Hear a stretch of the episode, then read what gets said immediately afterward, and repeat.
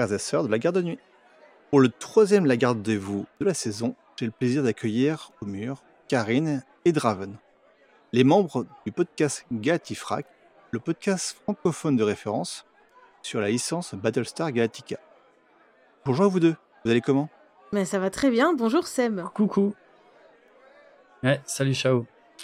Ça va très bien, très heureux d'être là pour parler de, de Game of Thrones, de l'univers euh, de George R. Martin et, euh, et surtout merci pour ta patience parce que euh, on en avait discuté il y a tellement longtemps et j'ai mis du temps à être dispo. Donc voilà, merci. Non, t'inquiète, normal.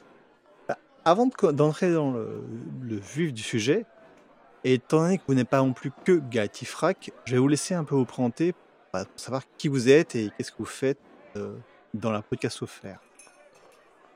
Je commence si tu veux, ça ira beaucoup plus vite que Euh, Jérôme. on va commencer par Karine, ouais. Il fait plein de trucs, euh, Draven, Jérôme. Vous, vous l'appelez comme Mm. vous voulez. Alors, euh, je suis depuis quelque temps dans le podcast Galactifrac avec Jérôme. Mais avant tout, j'ai commencé à faire du podcast dans euh, Une fille, un podcast qui présentait les nouveautés, les sorties euh, de tous les podcasts indés. C'était il y a quand même quelques temps et ça fait, allez, on va dire deux ans qu'il est euh, totalement endormi dans le coma, ce, podcast. Voilà. Je suis que avec Jérôme en ce moment. Ok, euh, alors euh, ouais, j'ai effectivement euh, deux trois trucs. Alors je vais essayer d'aller vite. Mon podcast principal ou en tout cas l'original, celui par lequel tout a commencé, c'est 24 FPS, le podcast ciné avec ou sans spoiler, qui existe depuis 2012.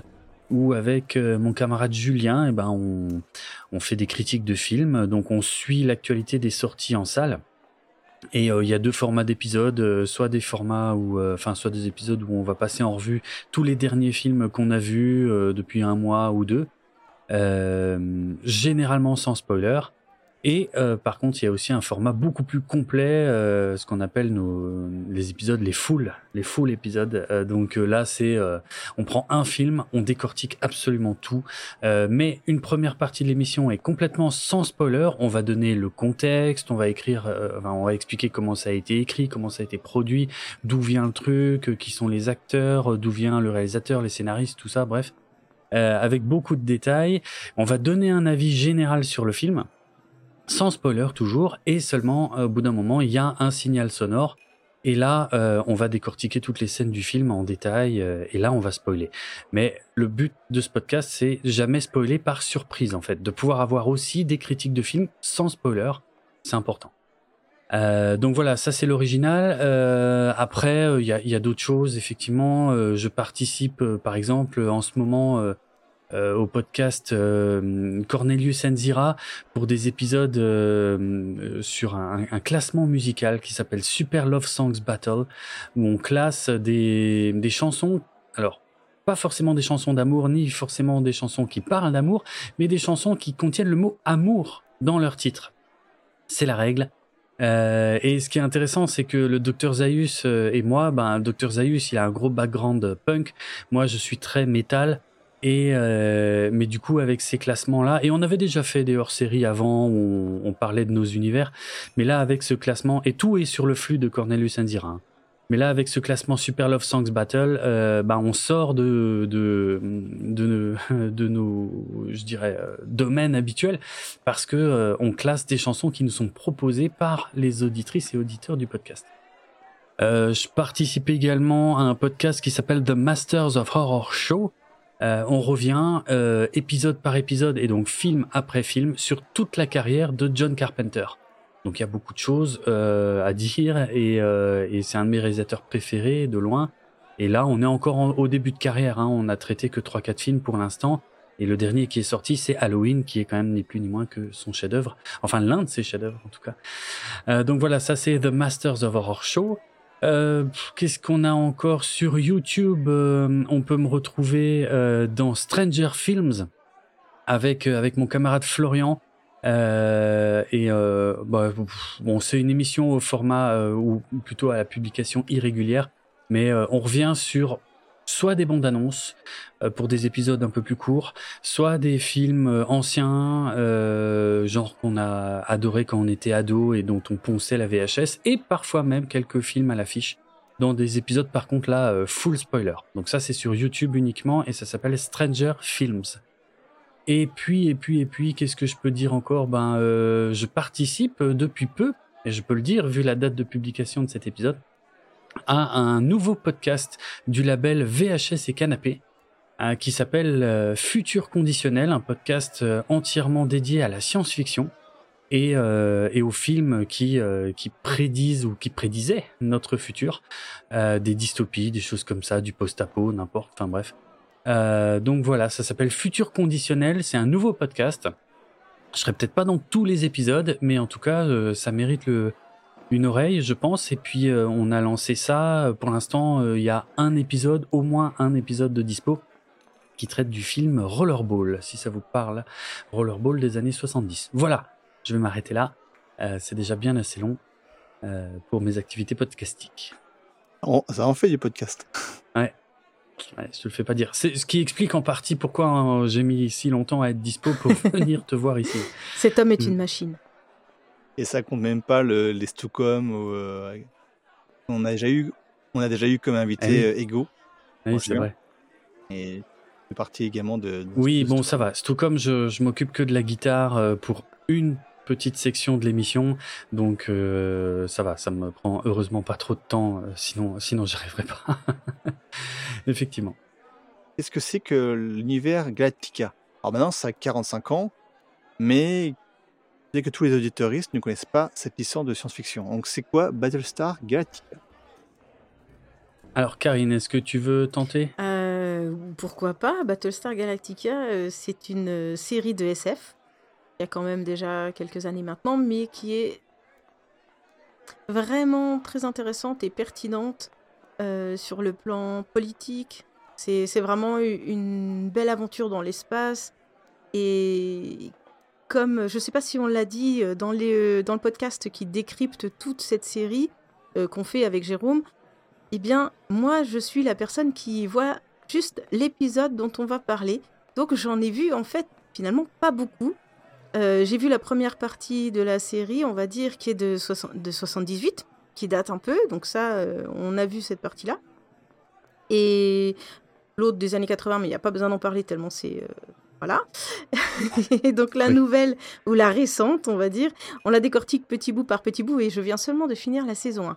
Donc, J'aur- J'aurais pas assez de recul pour en parler aussi bien que Jérôme, mais euh, je pense que ce qui est intéressant, ce qui m'intéresse le plus, c'est que c'est pas une série qui ne fait que de la bataille spatiale ou de la démonstration euh, de de- d'extraterrestres euh, un petit peu à la con. Jérôme, je te laisse compléter tout ce que j'ai pas dit.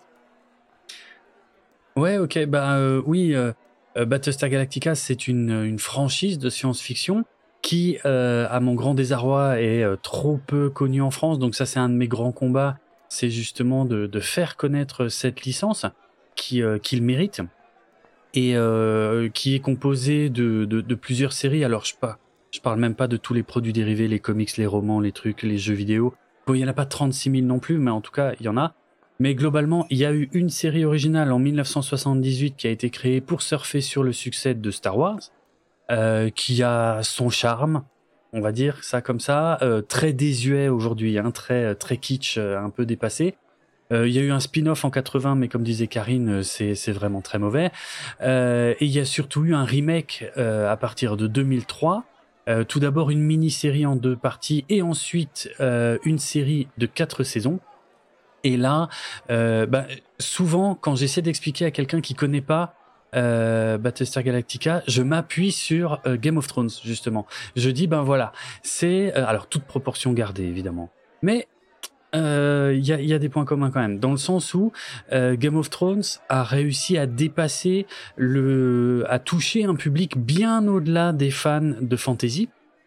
Et, et Battlestar Galactica, le, le remake euh, des années 2000, c'est pareil en fait. Ça a été un véritable phénomène de société aux États-Unis en tout cas, malheureusement pas en France, euh, où euh, ça a complètement dépassé les frontières euh, des, des, fans habituels de space opéra et de science-fiction, et à juste titre, puisque comme le, le, le disait Karine, c'est une série qui va parler de politique, qui va parler de lutte de pouvoir, qui va aborder des sujets philosophiques, sociologiques également. Religieux.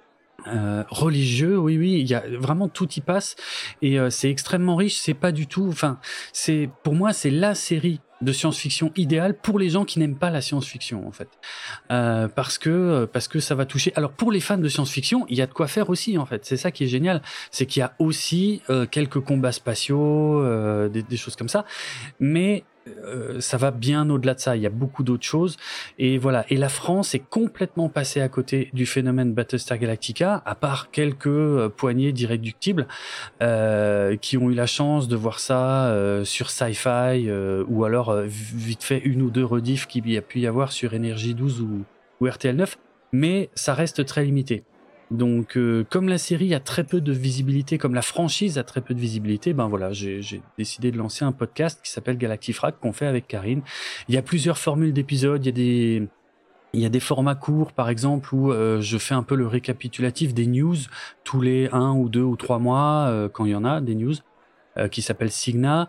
Il y a un format un peu plus long qui s'appelle Historica, où là je raconte toutes les coulisses de la franchise à partir de 1978 et dans l'ordre chronologique euh, de, de, ce qui se passe à l'écran. Et puis euh, il y a les épisodes avec Karine qui s'appellent les épisodes Analytica où, comme le nom l'indique, bah, on analyse épisode par épisode euh, la série et tout en racontant évidemment moi aussi tout ce qui se passe dans les coulisses. Voilà, mais c'est un univers très riche et malheureusement trop méconnu et qui a eu un succès vraiment colossal dans les pays anglo-saxons mais qui malheureusement, ouais, euh, est trop souvent méconnu en France. Enfin, de toute façon, à chaque fois que j'en parle, on me dit ah ouais, euh, ah ouais, euh, je connais pas. voilà, mm. Battlestar mm-hmm. Galactique, jamais entendu parler. Ouais, c'est vrai. Donc voilà, j'ai l'habitude. Je n'ai vu que la mini-série et trois premiers épisodes de la saison 1, mais bon, je me suis renseigné pas mal à côté. Et mais je crois que si on parle de Battlestar Galactica, en fait, il y a, j'en entendais parler depuis très longtemps il y a juste une mmh. image qui vient en tête, c'est euh, la, la, enfin, c'est la scène en fait. Je sais pas si tu vois ce que je veux dire. Ah oui. C'est ah bah, l'image, voilà, l'image de où il y a tous les personnages, mais qui euh, qui reprend le la scène de, de, Jésus et des apôtres et tout. Mmh Ouais, ouais, la, la, la, fameuse peinture. Et, et c'est, c'est, d'ailleurs une, scène qui n'apparaît jamais dans la série. Hein. C'est vraiment, euh, c'était uniquement un visuel promotionnel. Euh, je sais plus pour la saison 3 ou 4, j'ai un petit trou de mémoire. Mais euh, oui, oui, c'est une image qui est très connue, ce détournement de la scène. Euh, et qui est, enfin, qui est magnifiquement fait d'ailleurs et qui colle bien, qui colle bien avec la série, quoi. Ouais. Et qui, mm. qui permet de bien bien voir tous les personnages. Ouais, c'est vrai qu'il y a à peu près tout le monde là-dessus. Ouais. Mm. Alors, niveau des spoilers sur euh, Game of Thrones, euh, le Trône de Fer ou euh, House of the Dragons, on va parler de l'entièreté de la série, parce que je mm. crois que vous avez vu la, toute la série, et on va parler de tout ce qui est actuellement sorti dans le livre, mais selon votre niveau de lecture, on spoilera pas, pas trop. Tout d'abord, comment vous avez découvert la saga du Trône de Fer? Par la série ou par le, livre? On va commencer par, bah, par Karine. Eh ben écoute, euh, moi j'ai découvert par la série. Le livre, j'avoue, je connaissais pas. Euh, je, suis peut-être moins lectrice que certains. Et... Mais par contre, je dévore assez facilement des séries. Il s'est avéré qu'en fait, euh, c'est tombé à un moment où j'avais un, très, grand, très très grand arrêt maladie. du coup, il fallait quand même que j'occupe mes journées. Je me suis, je, m'étais juste fait opérer des deux mains, donc je ne pouvais rien faire du tout. Alors euh, j'ai fait les deux séries en même temps, c'est-à-dire Game of Thrones et Walking Dead. J'ai euh, trouvé et que, que j'ai regardé et poncé jusqu'à la fin de mon arrêt maladie. Et et c'est là que, j'ai découvert ça. Ce que c'était, euh, tout, au début, quand tout le monde en parlait, quoi, et qu'on arrivait à la trouver. Comme on pouvait sur le PC. euh, que alors je l'ai regardé, je me souviens, en VO, sous-titré en VF. Quand j'arrivais à trouver euh, des épisodes sous-titrés, des fois je regardais entièrement en VO. Alors j'avais pas toujours tout. Et puis j'ai regardé ensuite quand j'ai retrouvé les épisodes avec le sous-titrage, retrouvé quelques intrigues que je n'avais pas saisies la première fois. Donc en fait j'ai vu une première fois la série entièrement. Et il m'en manquait des bouts. Et une deuxième fois, partiellement, mais là où j'avais vraiment tout le sens. Et puis là, je suis en train à nouveau de la regarder avec euh, délectation, puisque je connais la fin. Et tu sais, quand tu regardes quelque chose que tu as déjà vu en connaissant la fin, tu regardes tous les petits détails qui ont de l'importance que tu n'avais pas euh, saisi la première fois. Tu savais pas que ça allait être, euh, que ça allait être important. Donc là, c'est vraiment un vrai plaisir euh, de la regarder une deuxième fois. Et c'est, c'est, rare de tomber sur quelque chose qui mérite d'être vu deux fois, tu vois. Et toi, Draven? Euh, je me souviens très très bien comment j'ai découvert euh, Game of Thrones, c'est par le biais de Twitter. Euh, donc lors de la diffusion de la première saison, je savais pas ce que c'était. Hein. Je connaissais pas, je j'avais jamais entendu parler des romans, mais je voyais passer ça sur Twitter, donc vraiment courant de la saison 1, et et je me souviens de l'explosion que c'était à la fin de la saison 1 euh, donc euh, à la mort, euh, à la mort du, du, du père Stark. Et, euh, et je me suis pas fait spoiler, je crois pas. Euh, mais tout le monde disait waouh c'est complètement dingue, c'est un truc jamais vu, euh, cette série est folle et tout. Et je me disais attends attends, il y a un truc là. Je suis en train de passer à côté d'un truc, ça m'intéresse. Donc qu'est-ce que je faisais? C'est marrant parce qu'on en parlait tout à l'heure aux antennes. Qu'est-ce que je fais? Je vais, je commence à faire des recherches. Je me dis, ok, c'est quoi Game of Thrones? Pourquoi? Comment ça vient d'où? Ok, il y a un mec, George R. Martin. Ok, il y a des romans. Ah ouais, ça fait un moment que ça existe et ils viennent de commencer le truc. Ça m'intéresse. Euh, ça a l'air vraiment top. Mais moi, je veux commencer par le début. Et je fais tout le temps ça hein, pour tout. Euh, donc, donc je me renseigne sur les livres et là je vois que euh, non seulement j'ai commencé à lire les livres, oui, mais euh, il y a des il y a des préludes en livre. Il y a euh, notamment euh, ce qu'on appelle les Tales of Dunk and Egg, les aventures de Dunk et l'œuf, qui se, qui sont des romans courts qui qui, qui se déroulent avant. Euh, et j'ai commencé par lire ça. J'ai commencé par lire les trois romans courts euh, de Dunk et l'œuf, euh, en VO d'ailleurs, euh, parce que je les ai trouvés comme ça. Et j'ai adoré. J'ai vraiment adoré. Au point que, au point que, pour être franc, je crois même que j'ai encore aujourd'hui, je pourrais dire que j'ai préféré les aventures de Dunk et l'œuf à à ce que j'ai lu ensuite, en fait, à, au roman, on va dire, de la saga principale. J'ai vraiment surkiffé ces, ces premiers romans courts. Je trouvais ça. Euh, enfin, ça faisait longtemps que j'avais pas lu de fantasy parce que. Euh, j'ai été un grand fan de, de fantasy, mais j'en lis plus trop. Euh, moi, j'ai lu, euh, j'ai lu Le Seigneur des Anneaux. Enfin, j'ai étudié Bilbo le Hobbit euh, à l'école en cinquième avec un super prof de français, et j'ai lu Le Seigneur des Anneaux quand j'étais ado, avant que les films sortent. Donc euh, et puis euh, avec une frangine qui était aussi super fan d'Heroic Fantasy, je veux dire, on était, euh, voilà, c'est des univers que j'appréciais quoi. Et donc là, ça m'avait fait plaisir de replonger dedans avec les aventures de Dunk et l'œuf, et j'ai commencé effectivement ensuite à lire les, les romans. et j'ai lu, j'ai lu les quatre, les quatre premiers romans. Donc je parle des gros, des gros tomes, hein, pas, pas des petits formats qui étaient sortis euh, qui était sorti chez Pygmalion. Euh, et donc je lisais ça, donc j'avais euh, en gros, je sais plus, j'avais réussi à parce que mon but c'était de lire l'équivalent de la saison 1 avant de voir la saison 1, puis ensuite de lire l'équivalent de la saison 2 euh, avant la sortie euh, de la saison 2, ce que j'ai à peu près réussi à faire. Et je m'y suis tenu comme ça également pour la saison 3, puis la saison 4, et je me suis arrêté là en fait. Parce que euh, parce que j'aimais bien au début. Euh, j'ai bien aimé les premiers romans. Et plus j'avançais plus je trouvais qu'il y avait des longueurs. Alors il y avait des précisions qui étaient très intéressantes, qui permettaient de, de, de, mieux saisir la série, en tout cas de je galérais pas comme la plupart des gens autour de moi. Alors c'était rigolo parce que quand on en discutait, les gens me disaient mais putain mais lui je sais plus qui c'est et tout, je galère, j'ai du mal et tout et je disais non mais t'inquiète lui c'est lui lui lui et puis machin et puis à ça et tout bref. Euh, donc ça m'a facilité la tâche pour m'y retrouver dans les différentes familles, dans la géographie, dans les trucs. Mais au bout du quatrième roman, je trouvais par contre que c'était euh, c'était long pour être long, trop long en tout cas à mon goût et euh, j'ai arrêté j'ai arrêté puis à partir de ouais euh, après les saisons euh, je sais plus donc euh, à partir de la saison 6 un truc comme ça bah j'ai j'ai je me suis contenté de la série quoi. Euh, ou 5 ou 6 je sais plus bref. Mais ou 3 peut-être parce que je sais plus je me souviens plus exactement du découpage. Je sais qu'il y a un bouquin qui avait été découpé en deux saisons en fait au début. Je la mémoire me fait défaut. Bref, c'est un peu vieux tout ça, mais voilà. J'ai arrêté au bout de quatre romans, ça c'est sûr. Euh, je trouvais ça trop long et euh, donc euh, j'ai continué avec la série et puis j'ai pris euh, j'ai pris du plaisir quasiment jusqu'à la fin. On va dire ça comme ça. Et vous avez un personnage préféré dans la, dans la série ou dans le livre? Je vais, je vais être très honnête. Alors bien sûr, ça paraît opportuniste aujourd'hui avec le recul, mais moi dès le début, j'ai kiffé Jon Snow en fait.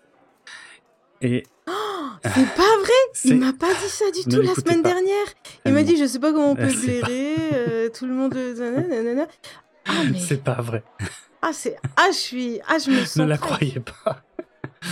ne la croyez pas. J'ai adoré Jon Snow dès les premiers épisodes et justement, euh, c'est marrant parce qu'au fur et à mesure de la série, euh, c'était un personnage qui saoulait les gens à certaines périodes, euh, qui le trouvaient trop cucu, euh, trop euh, je sais pas quoi, trop gnangnan, qui servait à rien et tout machin. Et moi je le défendais, je disais non, je- moi je le trouve cool, il est sensible, euh, il a un parcours qui est pas facile, euh, je trouve que c'est le personnage le plus intéressant. Moi j'ai toujours défendu, ça a toujours été mon perso préféré et j'étais loin d'imaginer que la série finirait comme ça. quoi. Vraiment. Donc voilà, Ouais, grand défenseur de Jon Snow ici. Et toi, Karine? Moi, je sais pas si j'ai un personnage préféré ou pas. En fait, euh, ça varie. Tout au début, quand j'ai commencé à regarder la série, j'ai craqué sur Arya. Mais c'était facile d'être. euh, tu vois, c'était facile d'e- d'être fan de cette, de cette gamine. Après, j'avoue que la chevalier, j'aime bien. Brienne. Euh, Brienne, Brienne et Torf. Oui, Brienne de Torse. Voilà. Et puis là, je suis en train de. Donc, comme je te dis, je suis en train de le regarder à nouveau. Et. bah, je les trouve vraiment, pour beaucoup, très intéressants. Euh, du coup, ben, j'aime bien aussi Tyrion. Euh, en fait, il y en a plein. J'ai un petit peu de sentiments euh, affectifs pour certains, mais en fait, si je regarde vraiment le côté construction du personnage, euh, ils, ils sont tellement bons pour, euh, pour la majeure partie que je peux pas dire qu'il y en a un que je préfère. Ma Et réponse. si tu n'en préfères pas un, est-ce que tu as un personnage que tu détestes, Karine Oh, euh, j'ai pas pensé à, j'ai pas forcément pensé à ça.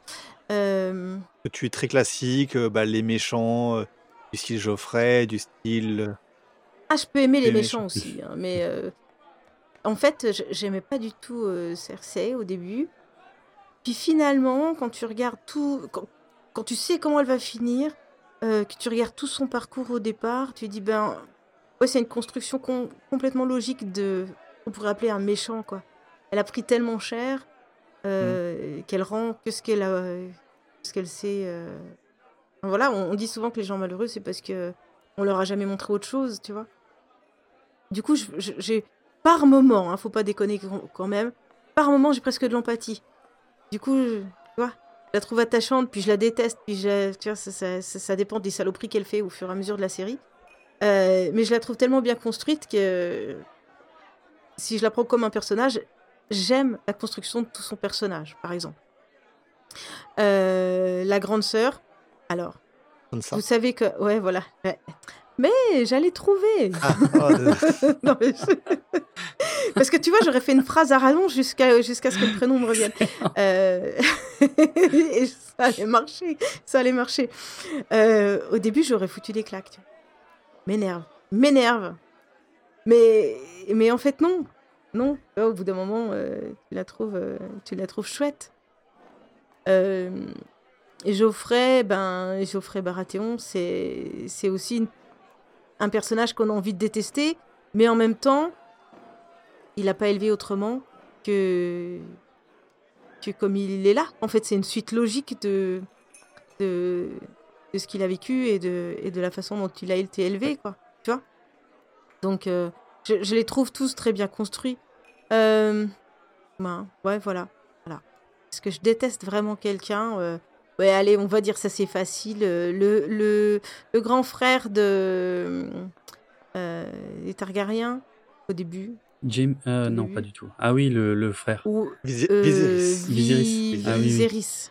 Viserys. Celui qui meurt. Voilà. euh, Par exemple, c'est la personne qui meurt et tu dis, oh ouais, cool, elle meurt, c'est bien. Et quelle mort aussi, parce que euh, mourir euh, euh, dans l'or.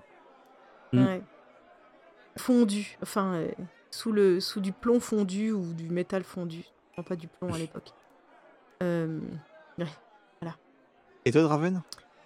Euh, alors juste, je, je viens de me, me- me rappeler d'un truc rigolo, c'est que moi, au tout début de la série, les personnages que j'ai adorés direct, c'était, euh, je l'ai dit, Jon Snow, mais aussi son oncle Benjen. Par contre, j'étais loin d'imaginer qu'on le reverrait quasiment jamais. Euh, Ah oui, Benjen. Lui, lui j'ai dû attendre très très très longtemps euh, à ce- pour qu'on le revoie. Euh, personnage détesté, euh, ah, c'est compliqué. C'est compliqué. euh, Ouais, c'est pas Ouais. facile hein, de, de trouver quelqu'un et qui. je vais Tout a du sens ouais, en fait. ouais, hein. quelque part, ouais. Je, je ferai une réponse peut-être à contre-courant, mais d'abord, je voulais préciser un ou deux trucs dans le genre. Par exemple, Geoffrey. Geoffrey, c'est une saloperie, mais, mais, mais, mais on a envie de savoir quelle est la prochaine horreur qu'il va faire, tu vois. Donc, je le détestais pas. Euh, Cersei. Bon, Cersei, je peux pas. Cersei, elle partait de toute façon. euh, je, je peux pas la détester. Ah oui. Attention, je dis bien, je peux pas la détester Ah. parce qu'elle partait pour moi avec un énorme capital sympathie, euh, dans le sens où elle est interprétée par Lena Headey. J'adore cette actrice et je la connaissais avant Game of Thrones euh, parce que elle avait joué le rôle de Sarah Connor dans la série Terminator. Et, euh, et bon, faut savoir que pour moi, Terminator 2, c'est totalement indépassable, c'est le summum absolu de tout. Et, et pour moi, c'était impossible que quelqu'un reprenne correctement le rôle de Sarah Connor. Or, quand j'ai découvert la série euh, Terminator, euh, The Sarah Connor Chronicles, euh, j'ai découvert en même temps Lena Headey dans le rôle et j'ai halluciné en fait de, de la, la sensibilité et la force qu'elle avait réussi à apporter au personnage de Sarah Connor. Donc du coup, même dans le rôle de Cersei, et pourtant elle est horrible, hein, mais euh, je, n'ai jamais pu la détester. S'il y a bien euh, un perso qui m'a saoulé, euh, c'est Daenerys en fait. Pas au début. Au début, je trouvais son parcours très intéressant. Mais au bout d'un moment, et c'est peut-être pas, c'est pas la faute forcément de l'actrice, même si je considère pas qu'Emilia Clarke est une actrice incroyable. C'est une actrice correcte, je dirais ça. Mais euh, plutôt à cause de son écriture. Et, euh, et surtout, je trouvais que, alors maintenant c'est un peu loin, mais je, dirais que dans les saisons euh, 4 et 5, peut-être même 6, euh, en fait, je trouvais qu'il tirait son arc, son arc narratif tirait vraiment en longueur. Il se passait rien en fait. Euh, elle était de l'autre côté, euh, en train de, de, de, former ses armées. On savait très bien qu'à un moment ou un autre, elle allait revenir à Westeros, mais il se passait rien. C'était long, c'était long, c'était long.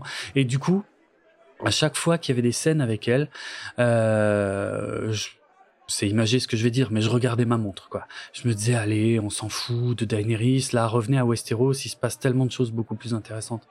Donc voilà, moi j'ai jamais eu. Euh...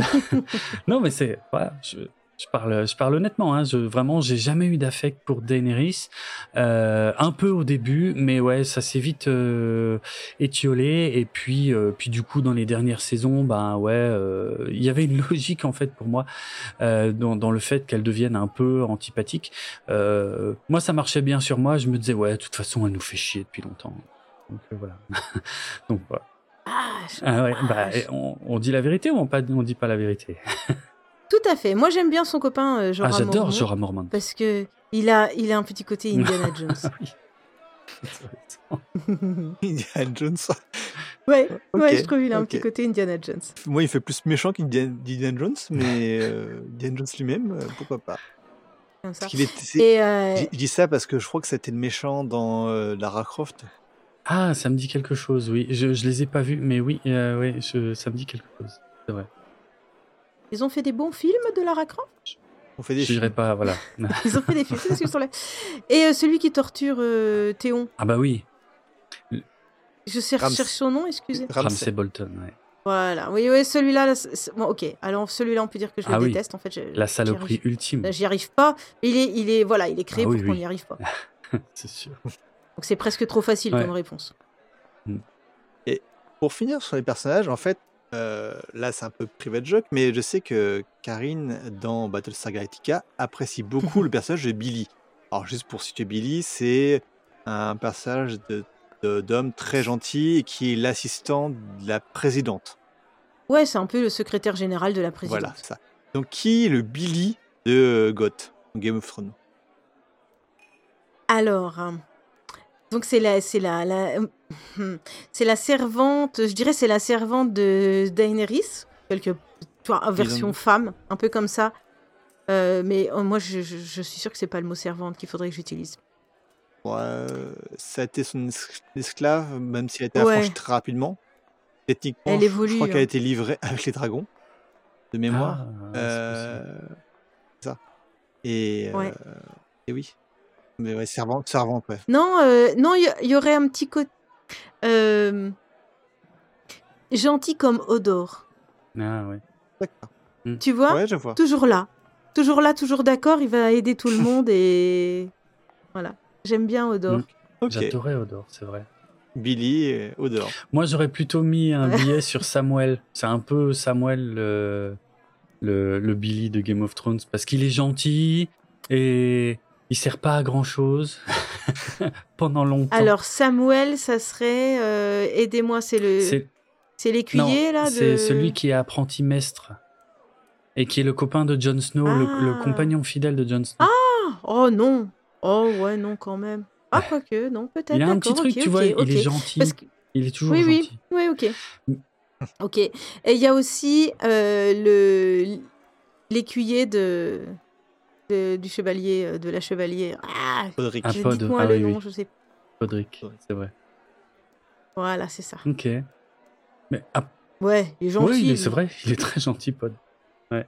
J'ai, alors j'ai toujours eu, pas, pas du mal, Du mais, mal. mais j'ai toujours été surpris par euh, les références à son énorme sexe dans la série. Je- ça m'a toujours énormément surpris, je ne comprenais pas euh, pourquoi. euh, mais bon, bref, mais c'est rigolo, hein, c'était, c'était inattendu.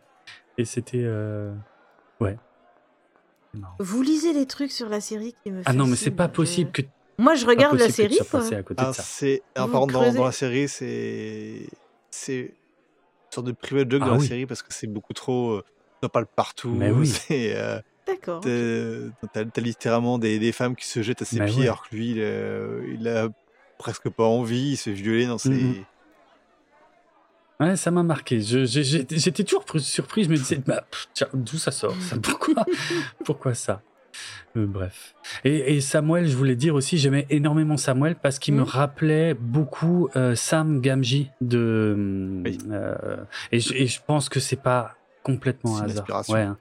Ouais. Des Anneaux. merci. Je t'en prie. non, mais c'est. si si je peux aider sur un truc de SF que je maîtrise bien, Alors, c'est pas de la SF, mais oui. Ouais, c'est de la fantaisie. Bon. Ça va, on a échappé. Elle a failli dire c'est pareil, mais elle l'a pas dit. Non, non, je fais gaffe maintenant. je fais gaffe maintenant. c'est- Il y a l'ASF, c'est logique. Oh là, oh là, Attention, oh la tu vache. vas Oh, hurler. oh, oh. L'ASF, c'est logique, c'est réfléchi. Il y a un truc de. de tu- tu peux retrouver tout le chemin. La fantaisie, c'est ta gueule, c'est magique. C'est normal. J'ai ouvert la boîte de Pandore, pardon. c'est pas grave. Alors, ce que j'aime bien dans Game of Thrones, c'est que ça mélange un peu les deux. Donc, j'accepte ce côté fantasy où je me dis, ok, d'accord, accepte, il y a des marcheurs blancs. Ouais, admettons. Voilà. Il, il faut pas que j'ai trop souvent à dire admettons. Il faut pas qu'il y ait un magicien qui arrive. euh, Il faut pas qu'il y ait euh, des, des super incantations. Là, ça me perd un peu. Donc, ça va. Dans Game of Thrones, il y en a pas trop. Donc, ça passe. Oui, est-ce que, Je suis désolée pour ceux qui aiment la fantaisie. Moi, sur moi, ça, ça marche oui, ce que. Karine n'aime pas dans la fantaisie, c'est bah, le côté fantaisie. Et ta Voilà, gueule, c'est magique. Donc c'est très particulier. C'est évident, tu sais bien que les trolls, ils font ça. Ah ouais, mais pourquoi? Je- Bah, Parce que Tolkien l'a dit, et c'est comme ça. Euh, Voilà. ça me suffit pas. J'ai besoin, de... j'ai besoin du pourquoi, du comment. Si tu m'ex- si, si tu m'expliques euh, tout le cheminement, ok, je, je valide. Mm. Mais Non, mais c'est là, Voilà. c'est là où. Game of Thrones a été très fort justement pour euh, réussir à choper Mm. un public pas forcément fan de fantasy. C'est qu'ils ont quand même commencé avec plusieurs euh, premières saisons qui étaient très ancrées dans un, une espèce de réalité euh, euh, moyenne, voilà Médiévale, ouais, médiévale, ouais. fantasmée. Il n'y avait pas trop de fantasy justement. Et donc ils ont accroché les gens avec ça. Et après, bon, après il faut dire que les, les budgets ont augmenté aussi, donc ça a aidé. Donc ils pouvaient mettre plus de dragons, plus de choses. Euh, mais ça- Alors techniquement, ce sont des wyvernes. ah oui, Ce sont pardon. pas des dragons. Non, c'est important. C'est pas les mêmes animaux. Euh, le dragon a des ailes, plus de petites pattes, tel un T-Rex. Mm. La wyverne a les pattes au bout des ailes. Attention, c'est important. Pardon. me faire corriger, Mais tu peux me continuer, je faire prie. corriger sur de la fantaisie par Karine, ça c'est un truc que vous entendrez pas souvent. C'était, ça valait le coup de venir juste pour ça. Euh, Mais tu vois, ok, les dragons, ça n'existe pas, d'accord. Mais ça passe parce que ça a été amené par des œufs Mhm. qu'elle a réussi à faire naître et que voilà, tu vois, ça, ça sort pas de nulle part. Il n'y a pas un chevalier qui dit je vais chercher les dragons sur le château. Il revient, il a des dragons. Ah, ça marche. Voilà, il faut vraiment qu'il y ait une construction et on avait ça dans Game of Thrones. Du coup, effectivement, ils ont réussi à accrocher quelqu'un comme moi qui ne, va, qui ne va pas vers la fantaisie de base. Ouais. Je, je m'excuse pour tous les gens qui aiment la fantaisie, qui sont en train d'écouter ce que je, ce que je suis en train de dire. C'est pas contre, euh, c'est pas contre le, le truc en lui-même. C'est juste qu'avec moi, ça ne marche pas. Et je doute pas qu'il y a des choses géniales. Voilà. Bon, je peux ramer autant Ah que oui, veux. oui, parce qu'en privé tu dis pas du tout On va ça sur la passer à autre chose. Si, si, si, si, Excellent. si, en privé. euh, T'es content. Chao, de nous avoir invités, hein? Tu t'attendais pas Oui, oui, beaucoup, beaucoup. Histoire de détendre un peu l'atmosphère, où est-ce que vous partiriez en vacances dans... à Westeros? Si vous aviez le choix. Ah ben, de l'autre côté du mur. Au-delà du Ah mur, ouais. Chez Sauvageon. Oui, oui, moi j'ai toujours Ah trop oui, chaud. c'est vrai. C'est pour le climat. euh, Ah. je, je- j'en peux plus des étés, là, tout ça. Donc, euh, sans hésiter. D'accord, au-delà du mur. Et toi, Draven? Euh, dans les euh, dans, dans les contrées des Stark, euh, moi j'aime bien aussi. euh, ouais, pas forcément le froid, mais c'est un. En tout cas, il y a un côté euh, Europe, ouais, châteaux. côté vieux château, côté Europe du. Nord qui me plaît bien. Euh, voilà. Je après j'aimerais bien voir, euh, je sais pas le le, le ah, les noms m'échappent, ça fait un peu longtemps, mais genre euh, là où il y a les fleurs. Euh, je me souviens plus du nom de, de, de la famille ou de la maison, bref. Tu parles des, des Tyrell? Ouais, voilà, les, chez les Tyrell, des choses comme ça, mais, mais, mais en visite juste. Mais franchement, euh, ouais, le, le, le- les royaumes du Nord, euh, en fait, euh, sont ceux qui, que je trouve les plus, les plus attirants. Parce que, voilà, parce que j'aime, j'aime l'Europe du Nord, en fait, et que c'est l'inspiration directe, quoi. Euh, donc, euh, voilà. Je, ouais, je peux pas être très original euh, là-dessus, euh, pour le coup. Alors ça dépend, hein, s'il n'y a pas de marcheur blanc. Moi j'irais faire du ski de l'autre côté du mur. Mais, euh, Du ski. je suis pas sûre. Bah, Oui, du oui, ski, oui. Du, du snow. Des sports d'hiver, ouais. Du snow avec Jon Snow,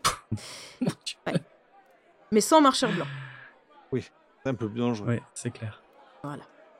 C'est clair. Non, mais ouais, voilà, c'était probablement pas la partie euh, où, où moi j'avais les réponses les plus originales à faire, mais euh, ouais, j'aime bien, euh, j'aime bien Winterfell.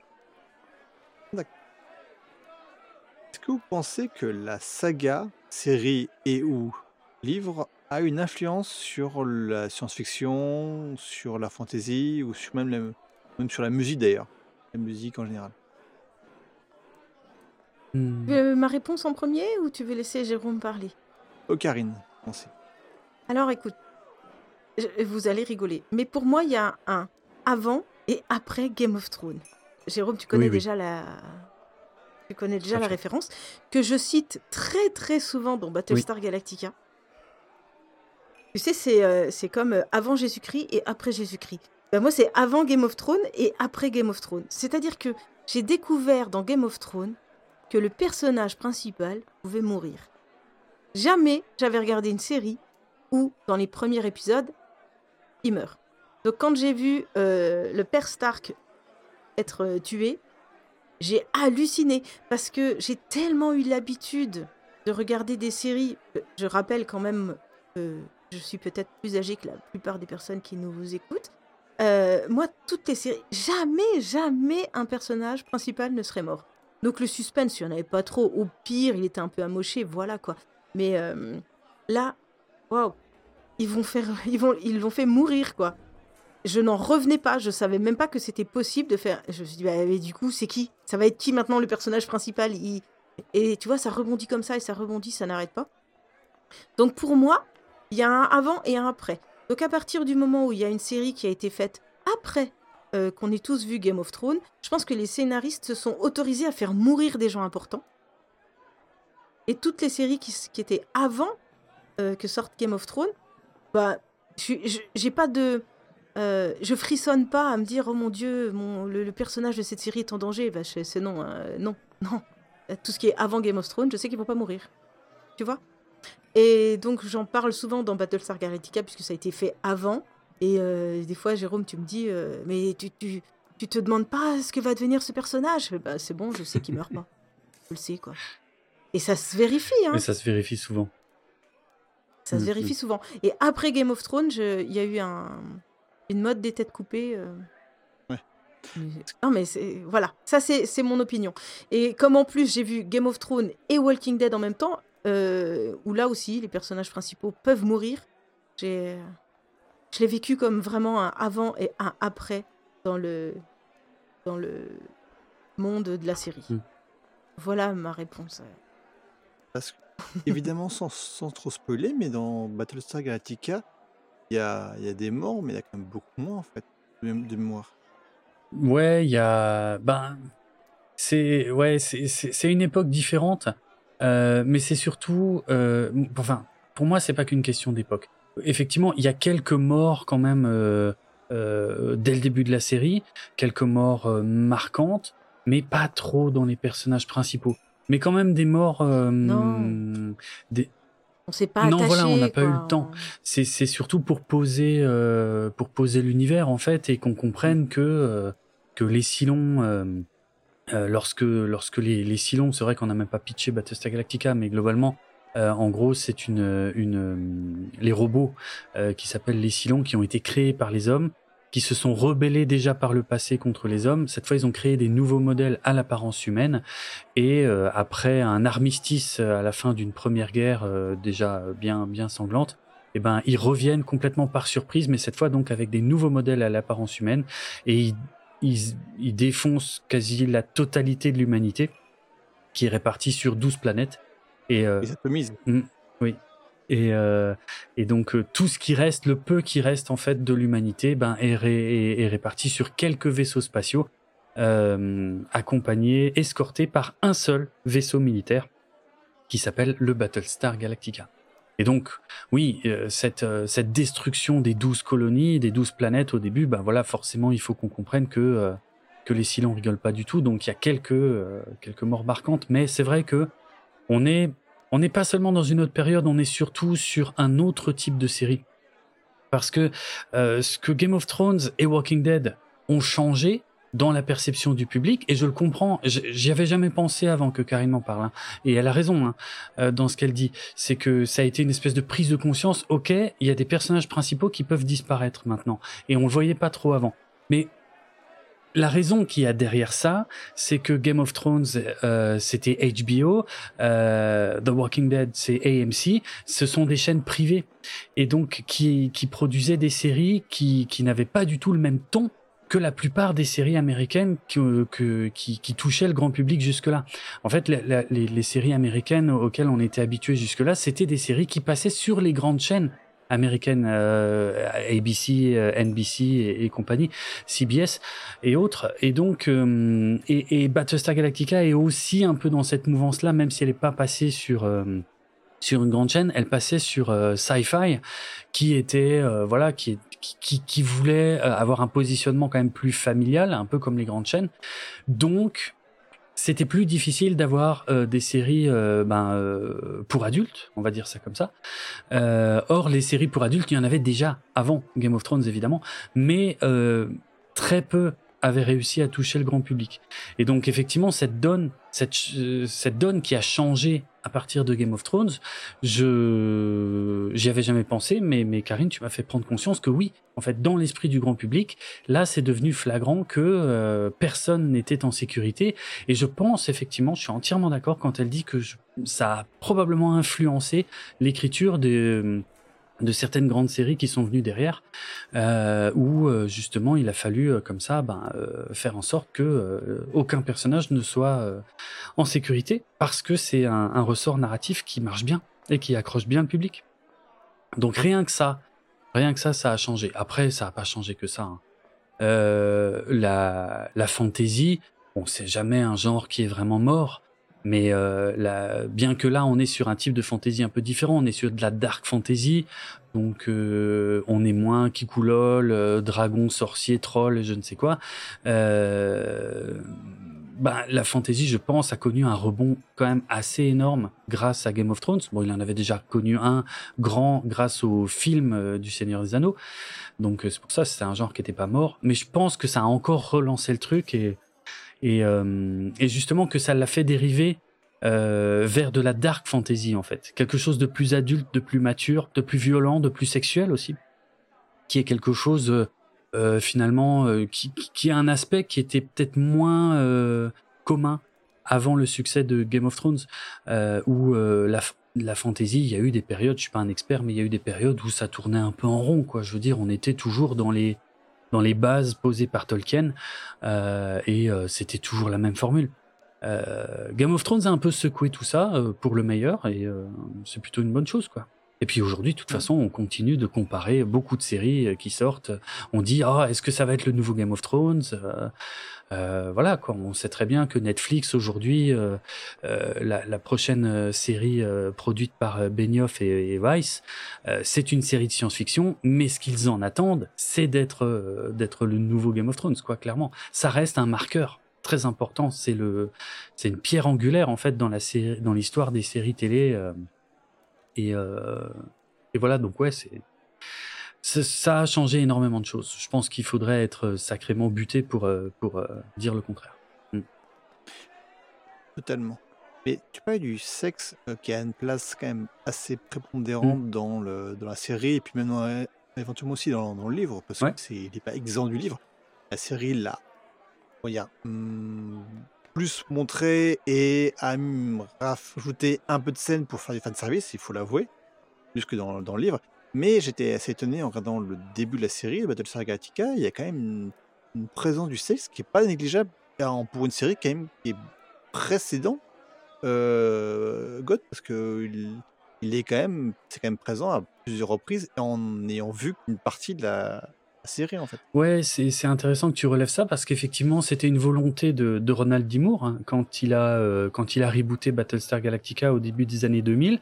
En gros, j'explique ça dans des épisodes entiers hein, de, de Galactifrac, mais en gros son but c'était de s'éloigner des clichés de la science-fiction. C'est-à-dire que lui-même avait travaillé comme scénariste pendant dix ans sur Star Trek, sur plusieurs séries Star Trek. Euh, et puis il y a plein de, de, de, clichés qui sont véhiculés aussi par Star Wars et tout ça. Et donc lui, il a dit, ok, moi, si je fais une série de science-fiction, si on me laisse les rênes d'une série de science-fiction, c'est pour faire tout ce qu'on voit jamais. Et donc, euh, c'est l'une des raisons pour lesquelles il choisit de montrer du sexe. Alors évidemment pas de façon aussi explicite que dans Game of Thrones parce qu'on n'est pas sur HBO et qu'on peut pas montrer du, du, du nu euh, frontal, mais effectivement il y a il y a un personnage, euh, Gaius Baltar, qui euh, qui a qui euh, enfin qui est un obsédé sexuel, on va le dire clairement, et qui a régulièrement euh, des fantasmes euh, très imagés dans la série. et c'était c'était un choix et, et ça n'a pas été facile hein, pour Moore de d'imposer cette vision auprès des décideurs des grandes chaînes parce que justement tout le monde était persuadé qu'il allait faire un truc à la Star Trek avec des décors complètement aseptisés avec euh, on parle jamais de sexe comme dans Star Wars. Enfin, comme dans Star Wars. On a vu, c'était dans Endor, je crois. On a, on a eu un, une simili scène de sexe, mais il a fallu attendre 2022 pour qu'il y ait du sexe dans Star Wars. C'est, assez fou. Euh, que dans Battlestar Galactica, lui, il a dit tout ce qu'on voit jamais dans la SF, je vais le faire, je vais le montrer parce que justement pour euh, montrer qu'on peut faire autre chose. Et c'est aussi pour ça que, que Battlestar Galactica est devenu aussi aussi connu, encore une fois, au plus euh, aux États-Unis que chez nous, mais parce que parce que ça cassait beaucoup de clichés en fait ça ne noyait pas les spectateurs sous un euh, langage technique, pseudo-technique, incompréhensible. Non, en fait, le, le vrai intérêt, comme dans Game of Thrones d'ailleurs, hein, le vrai intérêt, il était sur le parcours des personnages. On va s'attacher à des personnages au début, et ce qui va nous faire rester dans la série, c'est leur parcours. C'est vraiment qu'est-ce qu'ils vont devenir, où ils vont, pourquoi, et évidemment avec, euh, avec un showrunner qui prend énormément de plaisir à les mettre dans des situations impossibles. Euh, euh, et, extrêmement tendu, quoi. Et, euh, et, encore une fois, en évitant les clichés habituels de, je sais pas, la princesse qu'il faut aller délivrer ou des trucs comme ça, quoi. donc, ouais, c'est, c'est, mais c'est intéressant, que tu relèves ça parce qu'en plus, il parle de sexe dans Battlestar Galactica, plus qu'on en montre vraiment beaucoup. Mais c'était pas courant et c'est ce qui a aidé la série à se faire remarquer comme Game of Thrones, on va pas se mentir. Hein, c'était euh, de toute façon HBO est, est, connu pour ça. Hein, c'est la sexe, c'est la c'est la chaîne où il y a euh, du sexe, euh, voire du cul, euh, du cul et de la violence dans un peu toutes les séries. Enfin, c'était un peu le cliché qui véhiculait à une époque. Et les premières saisons de Game of Thrones ont bien confirmé ce cliché aussi. Mais, euh, mais bon, c'était une liberté artistique qui était permise par, euh, par cette chaîne payante euh, qui, qui n'était absolument pas possible sur les grandes chaînes américaines. Quoi. Et tant mieux, hein, pour le mieux. Comme quoi, le public était en attente finalement de ce type de contenu, sinon Game of Thrones n'aurait jamais eu ce succès. Quoi. Donc, bon, c'est ma théorie. Pense qu'elle a une grande part de vérité, enfin, dans, selon mon avis. Karine, en plus de faire du podcast, tu fais également de la couture, parce que je crois que tu es couturière? Est-ce que tu as un avis sur les costumes ou la couture dans, dans la série Game of Thrones? Oui, voilà, c'est ça. Ben, j'ai un, euh, un atelier de couture. Et hum, du coup, c'est vrai que quand je regarde euh, des films d'époque, j'ai souvent cet œil critique des, des formations professionnelles. Et il y a beaucoup de films qui me, qui me laissent un petit peu sur le côté. Parce que c'est incohérent, ça correspond pas avec euh, avec euh, l'histoire du du costume de l'époque. Euh, là, déjà, au niveau cohérence, on est bon. Au niveau aussi cohérence avec le climat, ça peut paraître très con, mais on, a des fois des... L'homme est habillé avec sa peau de bête et la femme à côté et euh, techniquement, elle serait sûrement euh, morte d'une pneumonie si elle pouvait s'habiller comme ça, tellement, euh, tellement il fait froid et tellement elle, est dénudée, tu vois. Ça, ça, m'énerve à chaque fois. En fait, je me dis, mais c'est complètement impossible qu'il y ait quelqu'un qui est chaud et quelqu'un qui est froid l'un à côté de l'autre. Ça, ça, me dérange, en fait. Il y a un truc dans les costumes qui ne vont pas. Ou tout simplement que le costume est fabriqué avec des techniques qui n'existaient pas pour l'époque. Ça, ça c'est ah pas C'est intéressant parce que nous, on n'y pense pas du tout à ces trucs-là. Mais oui, bien vu. Ah ouais, moi, ça. Moi, ça enfin. C'est comme si euh, tu voyais le, le costume de, de Jon Snow euh, fermé avec une fermeture éclair. Quoi. C'est pas possible. Mm. Tu vois euh, Ça ne pouvait pas exister. Ça peut être que des choses qui sont déjà cousues à la main, et euh, ils en font référence d'ailleurs, puisque Sansa euh, coud euh, tous ses costumes elle-même dans la série. Hein. En vrai, je suis pas sûre.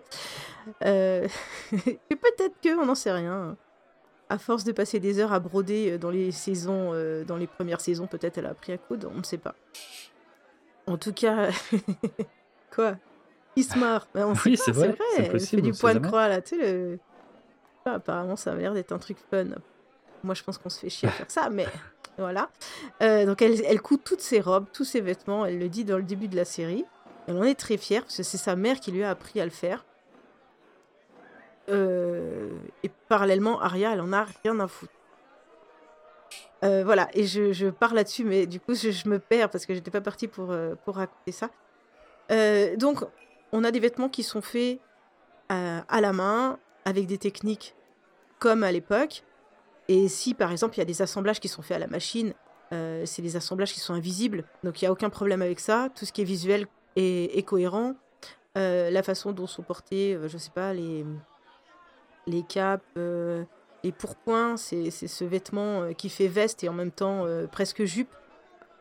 Ça, c'est pareil, ça, ça tient la route. Le fait que ce soit un peu, un peu capitonné, un peu moelleux. Je ne sais pas si vous vous souvenez de, de à quoi ressemblent les vêtements de la garde de nuit. Mhm. On dirait que ce sont des petits matelas. Bon bah tout ça, c'est voilà, ça va, c'est cohérent, c'est fais- c'est faisable et c'était c'était logique d'avoir des vêtements aussi chauds euh, pour, ces- pour cette époque-là.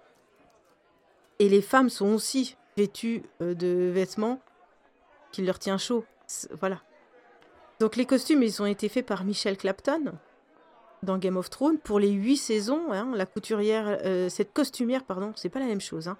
Une couturière et une costumière, c'est encore deux métiers qui sont euh, différents, même si on se retrouve sur beaucoup de points communs. Si, si tu veux, je, je- je- je peux prendre cinq minutes pour euh, expliquer la, la différence. Oui, vas-y. La couturière, elle fait les vêtements que vous portez là, maintenant, sur vous, qui sont des choses dans lesquelles vous allez être à l'aise. Vous allez pouvoir les enfiler, vous allez pouvoir les laver, vous allez pouvoir les. les, voilà. Le fait de l'enlever, de le remettre tout seul, déjà, c'est important. Et puis que ce soit fonctionnel. Ça, c'est la couturière. C'est pour le, le quotidien, même si c'est des cérémonies, peu importe. En tout cas, c'est les vêtements que tu vas pouvoir porter. La costumière, c'est différent. Ce sont des vêtements qui sont faits pour être visuellement euh, quelque chose d'intéressant. Donc, ce ne sont pas les mêmes systèmes d'assemblage, ce ne sont pas les mêmes systèmes de, de fixation. Et surtout, les costumes sont censés pouvoir évoluer en fonction de qui va aller dedans. Parce que vous pouvez très bien avoir des bibliothèques de costumes, des garde-robes de costumes, qui vont des fois être pris pour telle ou telle série, pour telle ou telle pièce de théâtre. Et ben un coup, euh, l'acteur, il va faire du 38, et puis un coup, il va faire du 42. Et la costumière, elle va créer le vêtement de manière à ce qu'il puisse se s'adapter à toutes les tailles. Il va être aussi fait pour que, par exemple, si c'est tout le temps filmé de face, on va pouvoir faire un gros costume avec, bah, du coup, une grosse fermeture éclair bien facile à enfiler euh, derrière. Et il y aura une cape, et vous allez jamais la voir. Mais devant, il y aura des faux, des faux crochets euh, d'époque ou des choses comme ça.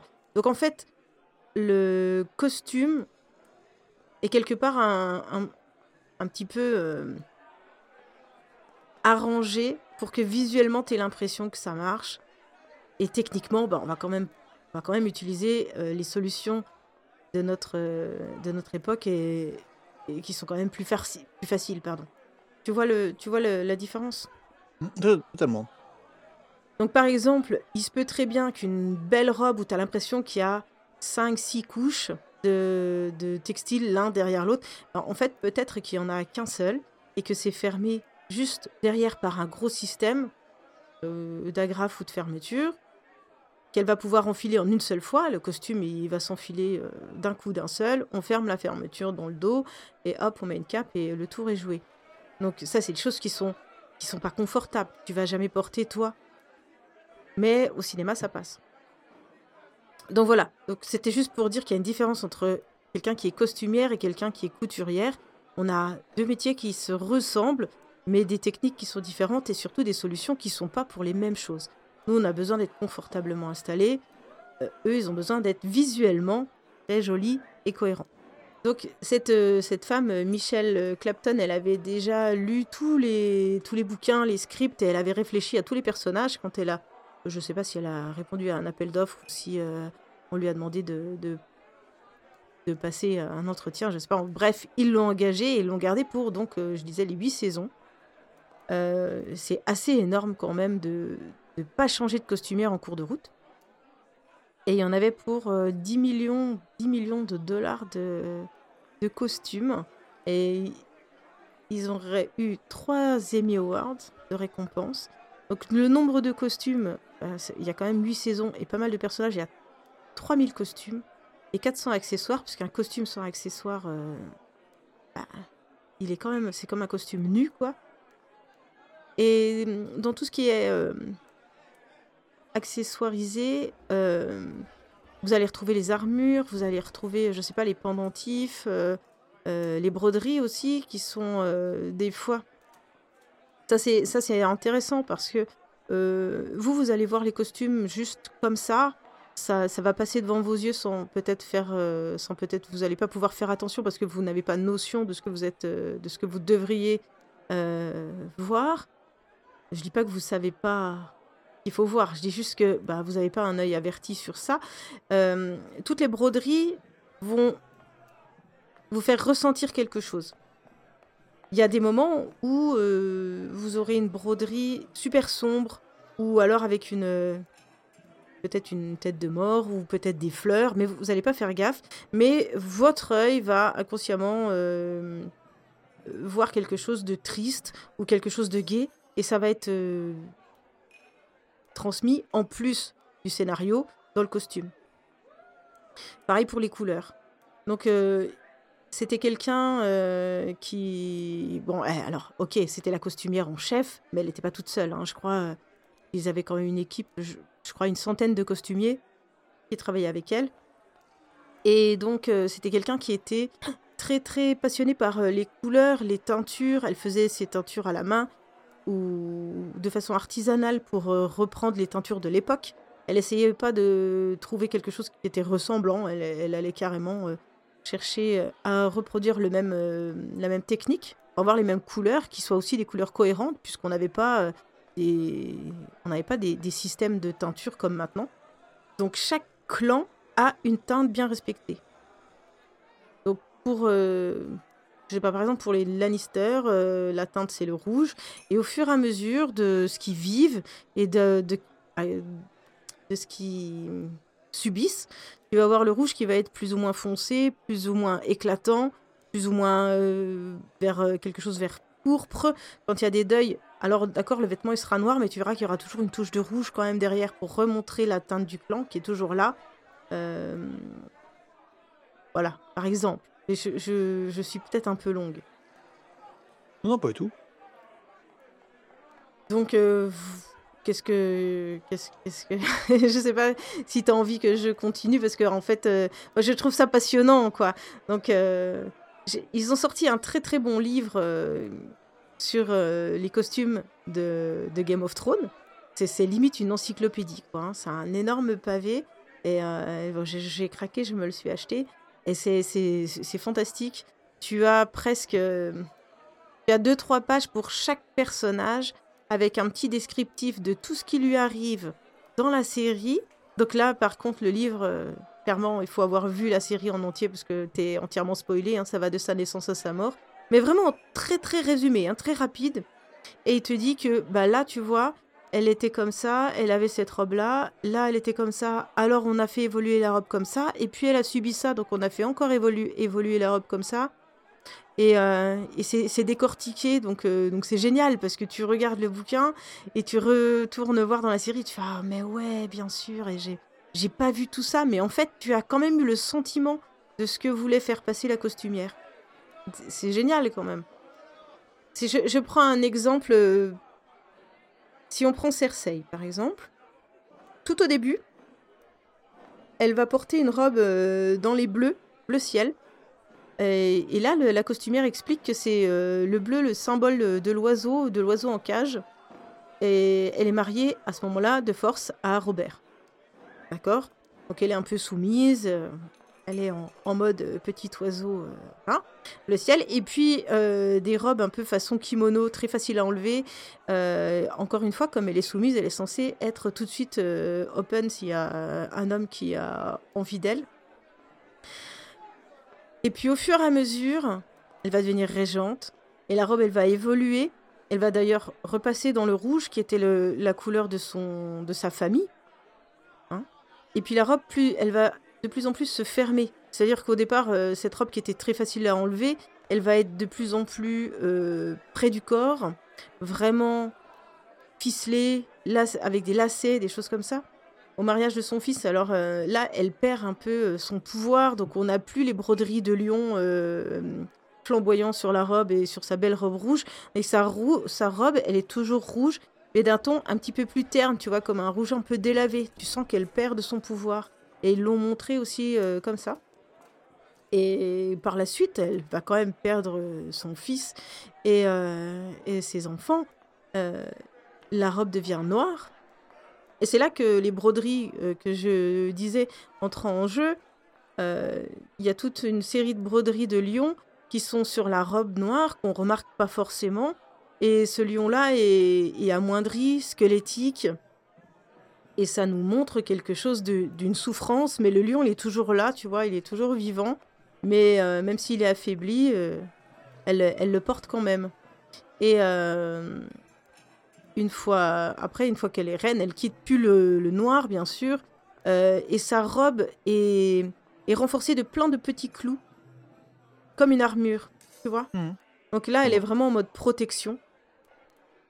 Euh, et une fois qu'elle est enceinte, alors là, la robe euh, revient euh, rouge super vif et encore plus de petits clous tout autour de, des hanches et de la partie ceinture pour protéger son, son ventre et son enfant, tu vois. Et donc, je, je trouve vraiment, voilà, je trouve ça vraiment pertinent d'être allé aussi loin dans le détail et d'avoir un, un costumier qui sait de quoi il parle, quoi.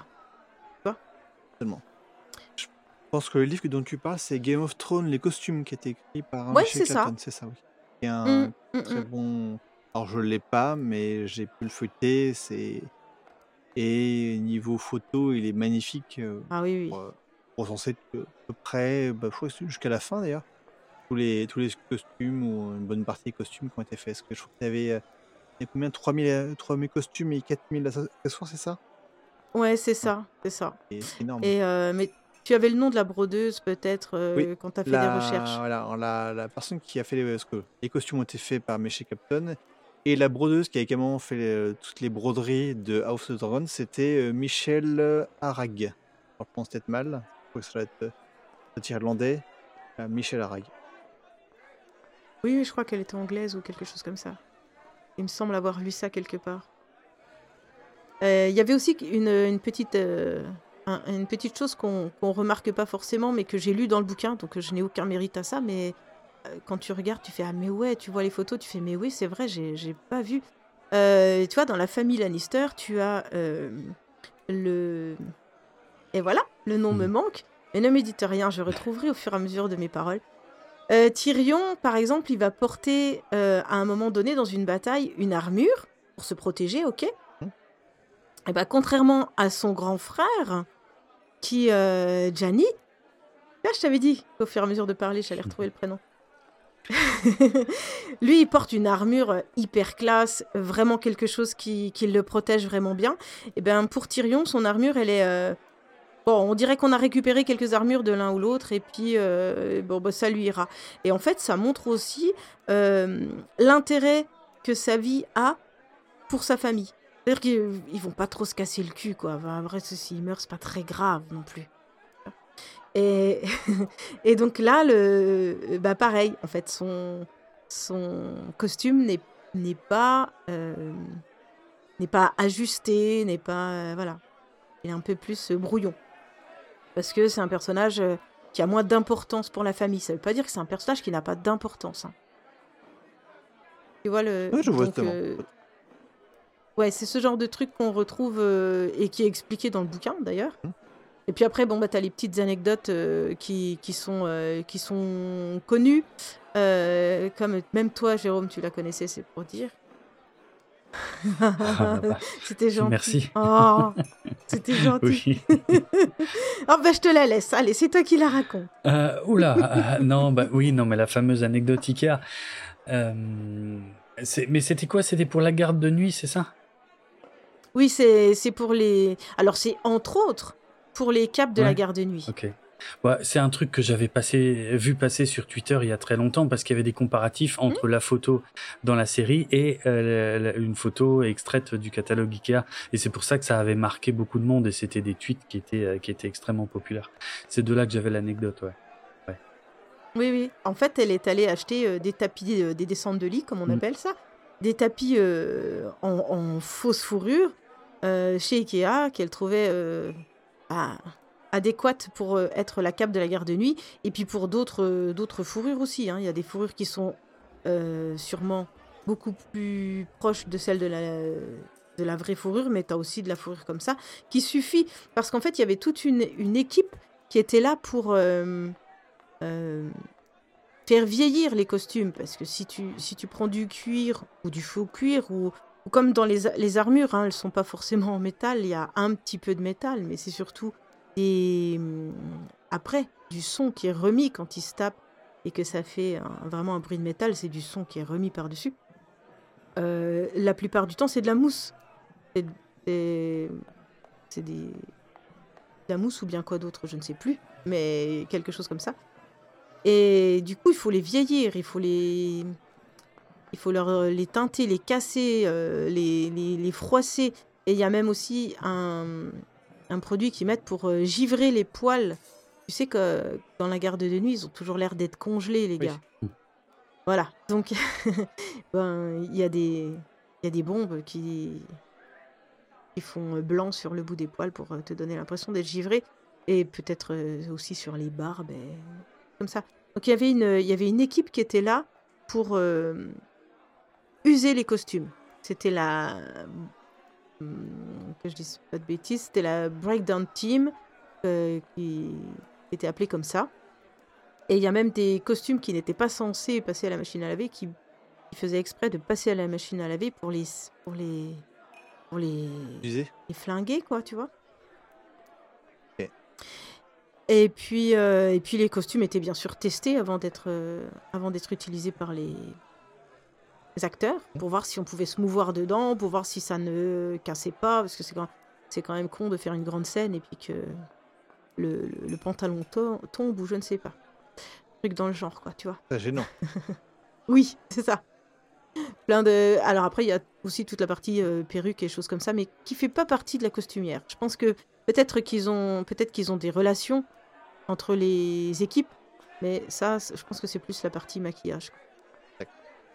Donc voilà, entre autres, euh, je sais pas quoi d'autre comme euh, comme petite chose que je peux rajouter. c'est- tu as Arya qui euh, qui à la fin de la série euh, porte un mélange de costumes qui reprend le costume de son père et le costume de, de Jon Snow. en fait. Et puis voilà. Donc c'est vrai que c'est c'est super agréable de, de... Pour le deuxième visionnage, tu vois, j'ai le temps de regarder tout ça. D'analyser les costumes et puis de, de Mm. voir tous les petits détails. ouais. Et c'est vrai que le- la, la série a vraiment été, euh, même, je crois, plusieurs fois récompensée pour, euh, pour cet aspect-là, pour le, les, co- les costumes et la partie technique. C'était vraiment une, une véritable réussite. On pense qu'on veut du scénario, de mon point de vue bien mais imparfait, mais euh, niveau technique, on était vraiment sur un niveau euh, très très haut de, maîtrise. Ah oui, oui, on, voit des moments où c'est que euh, elle est en train. J'ai regardé un ou deux reportages où elle- ils sont en train de fabriquer les costumes des, des géants ou, de certains marcheurs blancs. tous les morceaux de peau ils sont assemblés ensemble pour euh, fabriquer euh, le, costume. C'est- vraiment un boulot de fou. hein. Donc euh, voilà, il y a aussi cette partie-là qui me plaît beaucoup. Chez c'est le choix du montage. Dans un souci de vous fournir un épisode pas trop long et donc digeste, j'ai décidé de découper le passage de Karine et Draven dans notre humble demeure de Château Noir en deux. Donc pour connaître le lien qui peut entretenir Battlestar Galactica et la saga du Trône de Fer, rendez-vous fin décembre pour la deuxième partie. En attendant, prenez le temps de découvrir les productions podcastiques de nos deux invités.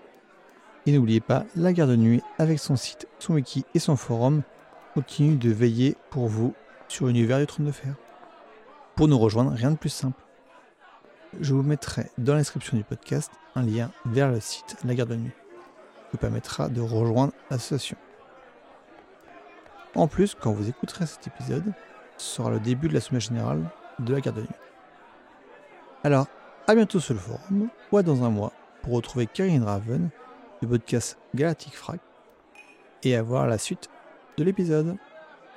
À la prochaine